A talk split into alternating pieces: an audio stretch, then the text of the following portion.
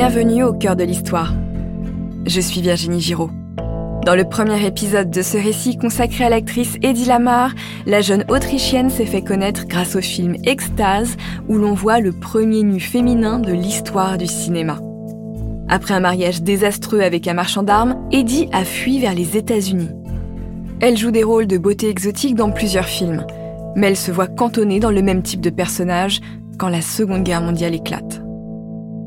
Épisode 2 Un génie au visage de femme fatale.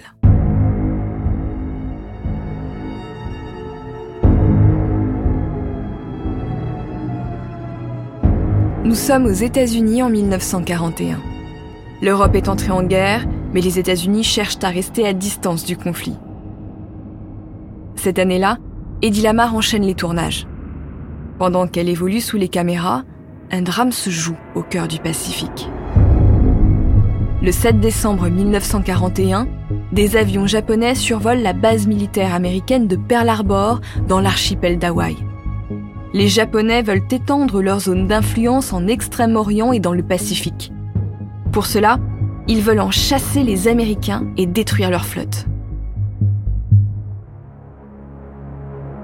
Au petit matin, la première bombe est larguée. La suite est un déluge de feu venant du ciel et de la mer. Pris par surprise, les Américains ont du mal à organiser la riposte. À la fin de la journée, le bilan est lourd du côté des Américains. 2403 morts, 1178 blessés, 3 bateaux coulés, 11 endommagés, 188 avions détruits et 128 hors service. Il n'y a que les porte-avions qui sont sains et saufs parce qu'ils étaient tous en mer ce jour-là, à plusieurs centaines de kilomètres de la base. Du côté japonais, les pertes sont minimes. Une telle attaque ne peut pas rester sans réponse. Dès le lendemain, le président américain Roosevelt déclare la guerre au Japon.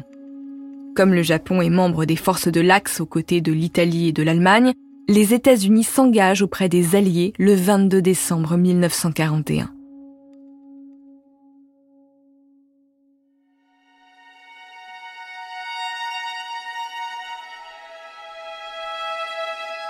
Au même moment, à Hollywood, Eddie Lamar s'interroge.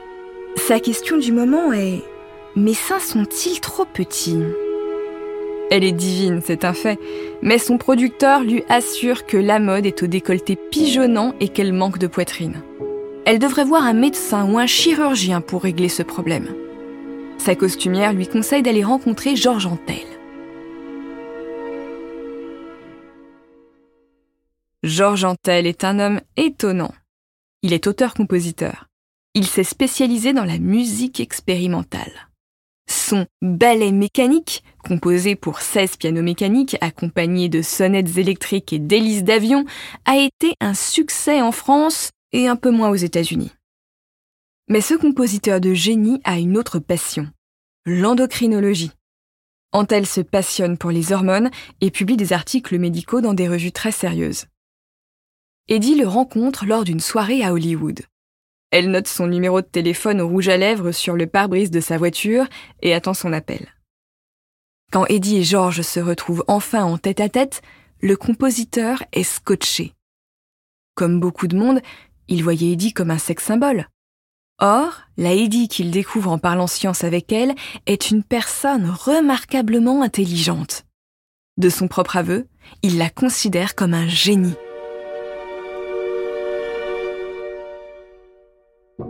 Pour l'aider à plaire davantage à son producteur, il dresse son bilan hormonal. D'après celui-ci, Eddie serait un peu nymphomane. Bon, euh, de vous à moi, je ne suis pas certaine qu'un bilan hormonal dans les années 1930 puisse en dire très long sur votre libido. Antel a sûrement été influencée par ce qu'il sait d'Eddie. Depuis qu'elle est aux USA, elle change de mari comme de chemise. Toujours est-il qu'il lui prépare une pommade à base d'hormones à appliquer sur sa poitrine pour la faire grossir. Au fil de leur discussion, Eddie et George deviennent amis. Ils délaissent vite les sujets frivoles pour parler de la guerre et de la bataille de l'Atlantique. Cet océan est devenu un terrain de conflit particulièrement meurtrier. Les navires de guerre et les porte-avions américains sont la cible des U-boats allemands.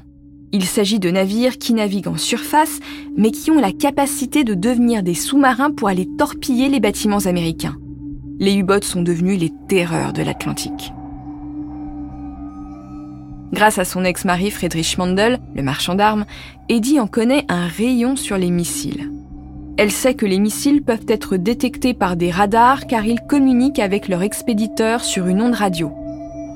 Pour rendre les missiles indétectables, il faudrait donc qu'ils changent de fréquence régulièrement de manière aléatoire.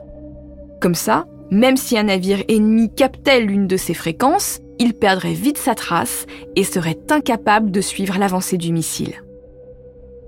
Eddie et George réfléchissent ensemble. Comment pourrait-il mettre au point cette technologie qui donnerait un avantage décisif aux Américains? L'idée vient finalement de George. Dans son ballet mécanique, les pianos mécaniques, comme les orgues de Barbarie, jouent de la musique grâce à une carte perforée. Si la fréquence sur laquelle communiquent les missiles pouvait changer en suivant une sorte de partition connue uniquement de l'expéditeur et des missiles, ceci deviendrait indétectable. Il y aurait 88 fréquences possibles, comme le nombre de touches sur un piano. Eddie et George viennent d'inventer ce qu'on appelle l'étalement du spectre par saut de fréquence. Pour faire simple, imaginez que vous voulez écouter Europe 1. À Paris, vous nous trouverez sur la fréquence 104.7 de la FM. Imaginez maintenant que la fréquence d'Europe 1 change toutes les 10 secondes de manière aléatoire. Il vous serait impossible de suivre votre émission préférée. Vous passeriez votre temps à la chercher sans jamais la trouver, ou alors, juste par hasard et pendant une poignée de secondes, sans pouvoir la suivre de saut de fréquence en saut de fréquence. Eh bien, l'idée d'Eddie et George, c'est la même chose. Vous comprenez maintenant pourquoi elle est redoutablement efficace.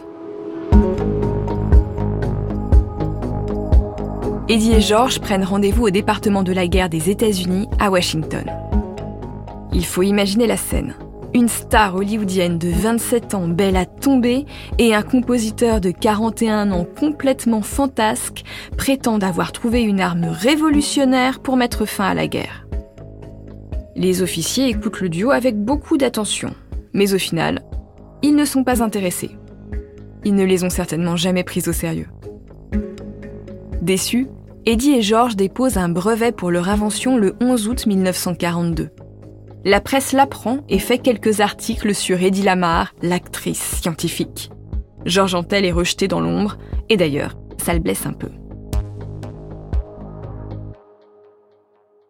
Comme la viennoise ne peut pas participer à l'effort de guerre par ses inventions, elle s'implique au Hollywood Canteen. Il s'agit d'une cafétéria qui ouvre à Hollywood en octobre 1942 à l'initiative de l'actrice Bette Davis et de l'acteur John Garfield. La clientèle est composée de soldats prêts à partir sur le front. Des acteurs de Hollywood s'occupent quant à eux du service, des cuisines et des animations. Eddie Lamar s'y rend régulièrement. Si elle fait la plonge et sert des hamburgers, elle signe aussi des autographes, danse avec les soldats et les embrasse avant leur départ. Un baiser de Eddie Lamar avant d'aller se battre. Ça donne du baume au cœur.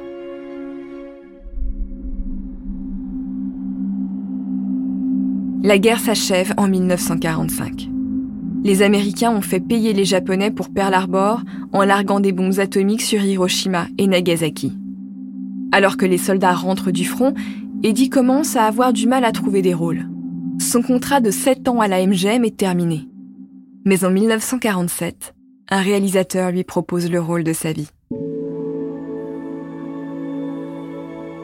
Cécile B. 2000 est un célèbre réalisateur qui a commencé le cinéma au temps du muet. En 1935, il signe un somptueux péplum consacré à Cléopâtre. En 1947, il veut traiter un sujet biblique, Samson et Dalila, en technicolore. L'histoire se passe au XIIe siècle avant Jésus-Christ. Samson est un hébreu à la force surhumaine. Son peuple est persécuté par les Philistins. Il décide de se battre pour leur indépendance quand il tombe amoureux de la princesse Dalila. Celle-ci est l'incarnation de la femme fatale au sens littéral. Dalila découvre que la force de Samson réside dans ses cheveux. Alors elle les lui coupe pendant qu'il est endormi et livre son amant aux Philistins. Pour jouer le rôle de Dalila, Cécile B2000 a besoin d'une femme vénéneuse, exotique et très sûre d'elle. L'actrice qu'il lui faut, c'est Eddie Lamar. Elle a 35 ans et possède une assurance que les jeunes actrices n'ont pas. Ce film, c'est presque le chant du cygne de la viennoise. Il est récompensé par deux Oscars, dont celui du meilleur décor et des meilleurs costumes. Malgré ce succès, Eddie vieillit et les rôles se font plus rares.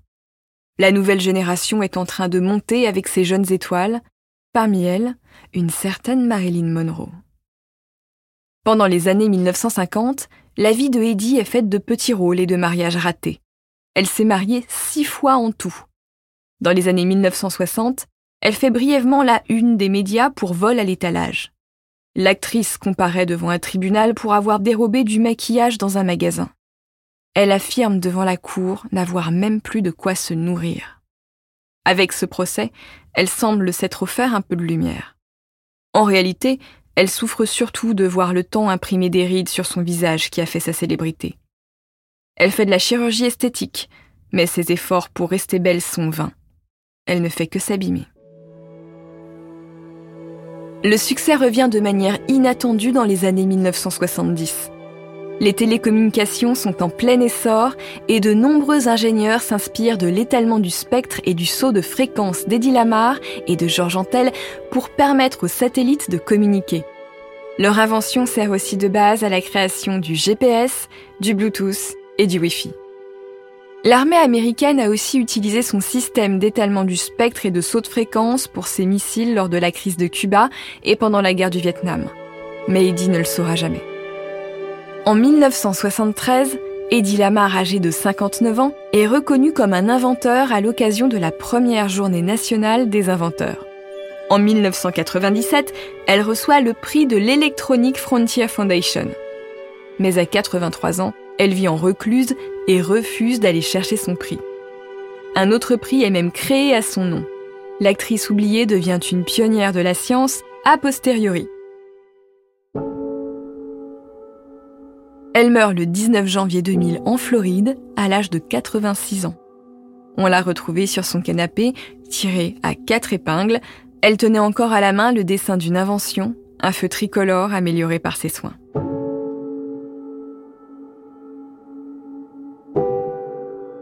Après avoir été un temps oublié, on voit aujourd'hui apparaître Eddie Lamar dans des montages photos sur les réseaux sociaux. On la présente à côté de Mark Zuckerberg et de Steve Jobs. Le premier dit ⁇ Moi, j'ai créé Facebook ⁇ Le deuxième dit ⁇ Moi, j'ai créé Apple ⁇ Et elle, elle s'écrit ⁇ Moi, j'ai créé le Wi-Fi ⁇ Maintenant, vous le savez, elle a plutôt inventé l'ancêtre du Wi-Fi.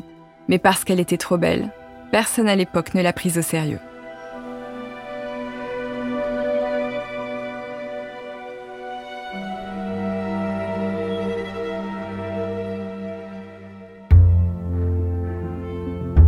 C'est la fin de ce récit en deux parties consacré à Eddie Lamar, réalisé en partenariat avec Madame Figaro.